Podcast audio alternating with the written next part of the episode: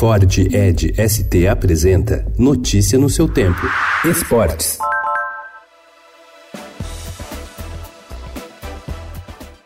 Há poucos dias do fim da janela de transferências da Europa, que se encerra no dia 2 de setembro em países como França, Espanha, Itália Alemanha, a situação de Neymar no Paris Saint-Germain ainda é incerta. Se os fãs do craque entram todos os dias em suas redes sociais para saber se há novidades ou ao menos sinais de seus próximos passos, os torcedores mais fanáticos do PSG parecem já ter decretado que ele é página virada na vida do clube.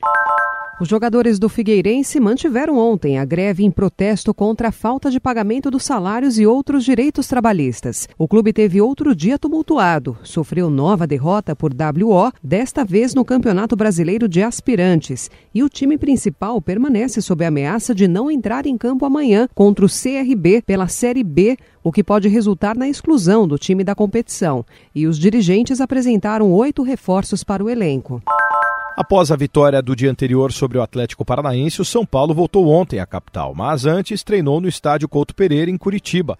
Juan Fran, que entrou no segundo tempo na vitória por 1 a 0 na Arena da Baixada, foi um dos jogadores que participaram da atividade. O São Paulo chegou aos 30 pontos no Brasileiro e domingo tentará contra o Vasco no Rio o sexto triunfo seguido.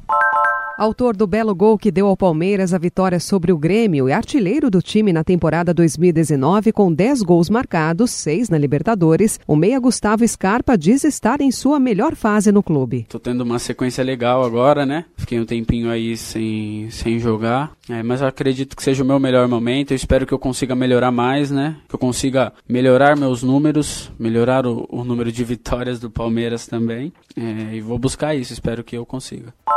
O técnico Jorge Sampaoli acenou com a possibilidade de fazer algumas mudanças na equipe do Santos para o jogo contra o Fortaleza domingo na Vila Belmiro. Uma delas é o atacante Marinho, que poderá ganhar a vaga de Derlis Gonçalves.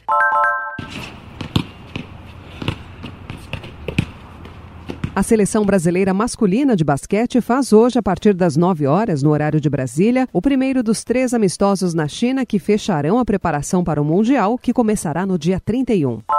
Pela primeira partida das quartas de final da Copa Sul-Americana, Corinthians e Fluminense empataram sem gols. O jogo de volta acontece na semana que vem no estádio do Maracanã e quem vencer vai pegar o Independiente Del Valle do Equador. Notícia no seu tempo. É um oferecimento de Ford Edge ST, o SUV que coloca performance na sua rotina até na hora de você se informar.